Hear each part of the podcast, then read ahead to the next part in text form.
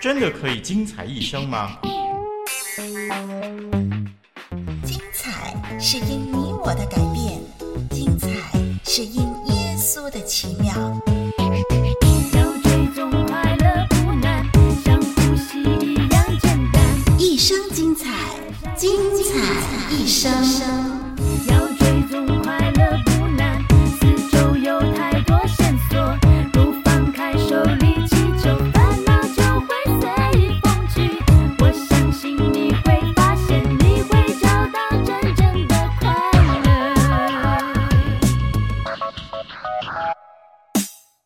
欢迎点选精彩一生。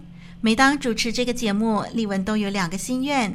第一就是这个节目能够越做越精彩，第二是你我的生活天天精彩。听众朋友，不久之前丽文给您介绍巧克力的历史，不过还没告诉你巧克力是怎么产生的。那么这一期节目呢，就要告诉你巧克力的由来了。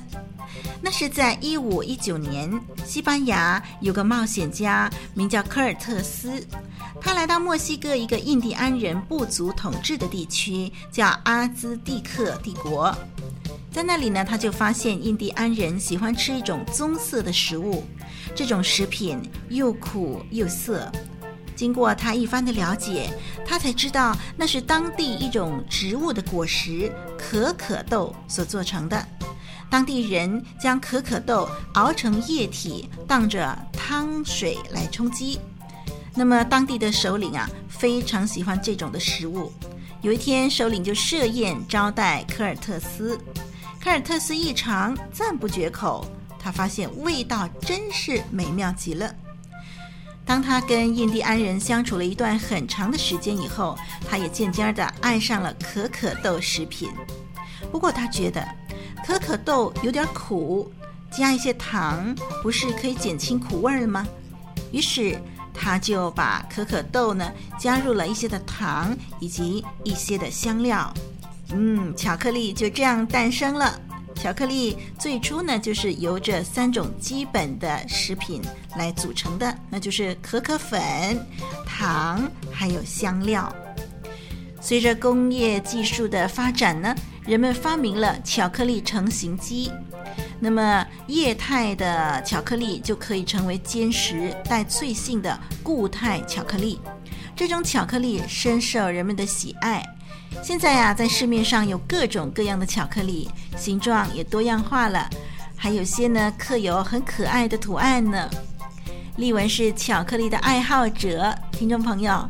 你喜欢巧克力吗？欢迎你来信分享你吃巧克力的那种各种各样的感受，各种各样的心得。我这里是你的知音人哦。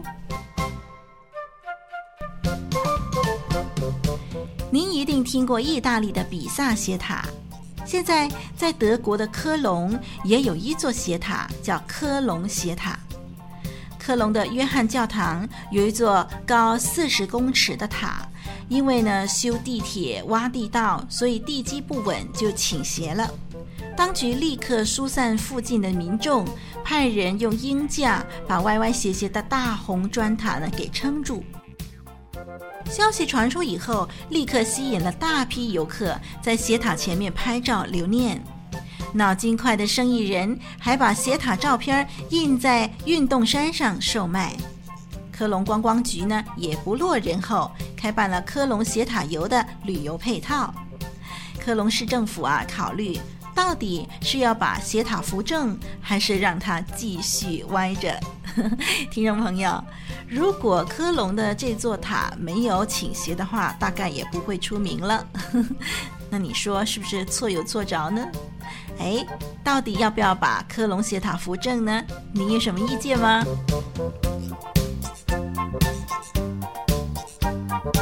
现在的手机款式很新颖，功能也越来越进步。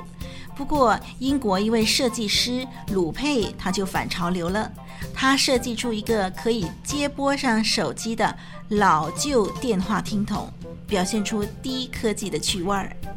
鲁佩呢，他曾经用呃又大又重的黑色听筒在街上一边走一边讲电话，大家都以为他疯了，怎么只拿着一个黑色听筒？呃，但是却没有电话，怎么讲啊？而且呢，一看到黑色听筒呢，就知道这是座机，不可能可以一边走一边讲电话的。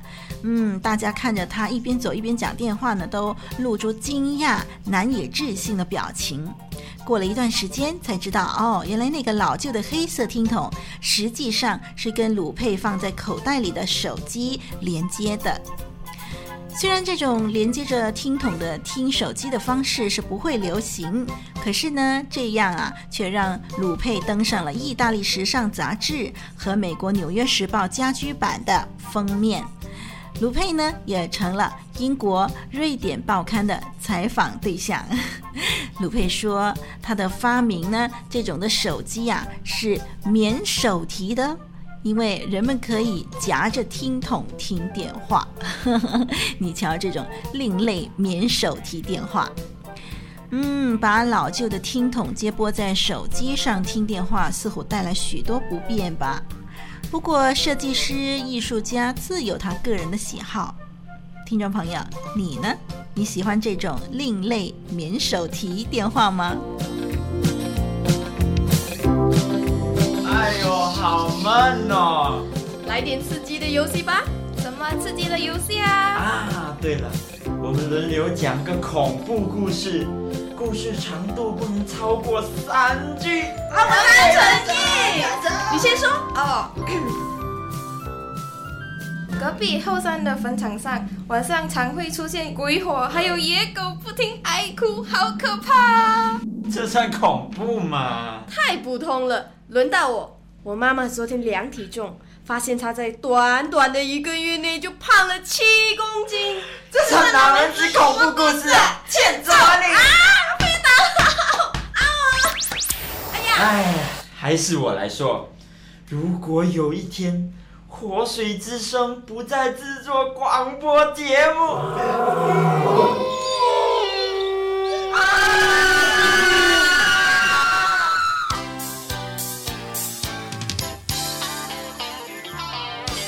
活水之声录音室一年四季风雨不改，与您同奔主道，同颂主恩。但愿岁岁年年都与您一同走过。接下来要进入今天第二个环节，准备接招喽！巧言盘问，妙语回答。林立文不怕你多问，只怕你不问。问得巧，答得妙。问得呱呱叫，答得妙妙妙。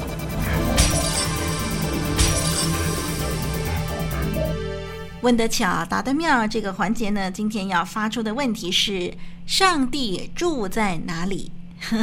上帝是住在哪里的？听众朋友，嗯，你觉得上帝会不会是住在山上啊？住在一个高入云端的最高最高的山上，那座无人能够接近的山，一接近呢，就会踏到地雷被炸得粉身碎骨的，或者是会失足掉入无底深渊的那种的山呢？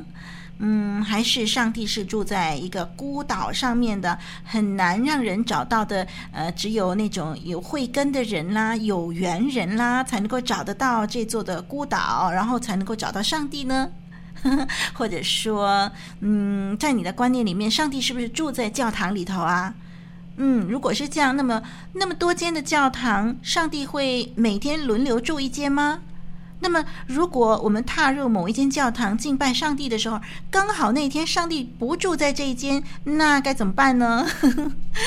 嗯，还有没有其他的看法？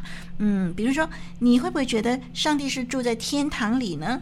嗯，那么的遥远啊！如果上帝住在天堂里面，然后他看得到我吗？他能够及时帮助我吗？他能够听见我的祷告吗？嗯，说到这儿的时候呢，丽文就想起啊，美国在很多年以前拍的一部电影《超人》，就是 Superman。哇，这一部电影呢实在是非常有名啊，丽文很喜欢看啊。嗯，这个 Superman，呃，他是地球人的好朋友，常常在极度危险的时候飞来飞去救人。但是有一次呢，Superman 就飞回他自己的老家去处理他私人的事务，而这时候呢，地球上就发生了一个大浩劫了。Superman 啊，回到地球的时候才知道这件事情，以至于差点酿成惨剧。如果我们的上帝住在天堂，那么你说我们发生意外的时候，上帝来得及救我们吗？听众朋友，今天的问题就是：上帝到底住在哪里？你说呢？巧言盘问，妙语回答。有时候我们会把神、把上帝想成像我们一样的人。人在一个时间内只能够在一个地点，也需要有住的地方。我们会想，上帝也是这样。不过，别忘了，上帝是没有身体的限制的，他也不受时间和空间的限制。事实上，上帝是无所不在的，他更居住在那些爱他的人的心里。我们说，教会是上帝的家，因为教会是爱上帝的人聚在一块儿敬拜神的地方。不过，无论信靠上帝的人在哪里，上帝都会与他们同在。他永远都爱信靠他的人。当然，上帝也住在天上，天堂。有一天，信靠上帝的人也会住在那里。上帝可以同时在美国，又在中国；可以同时在地球上，也在月球上。上帝可以在宇宙中，也同时在宇宙之外。他可以在天堂，同时在人间。上帝是无所不在的，他超越时间空间，因此上帝更可以住在那些爱他、敬畏他的人的心里。听众朋友，你看，真正的上帝、真正的神是不受时间空间限制的，也因此他有能力搭救你，有能力挽回人所不能挽回的事，有能力承担我们一切的问题。好，我们总结今天的答案：上帝住在哪里呢？上帝无所不在，更居住在那些爱他的人心里。巧言盘问，妙语回答。但愿你能够邀请这位慈爱全能的上帝住在你心里。欢迎来信跟丽文谈谈。上帝祝福你。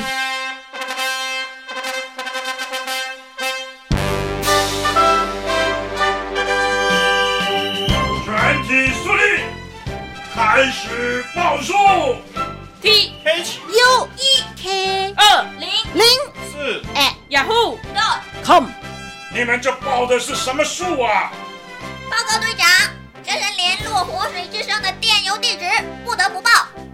哦，这太重要了，再报一次。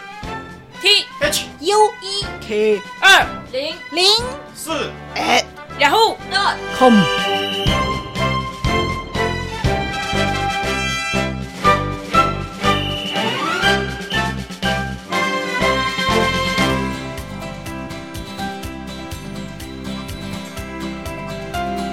您正在收听的节目是由活水之声录音室所提供的。我们的网址是 www.livingwaterstudio.net，l i v i n g w a t e r s t u d i o dot n e t，以及 www.voiceoflw.dot o r g，v o i c e o f l w dot o r g，请继续收听。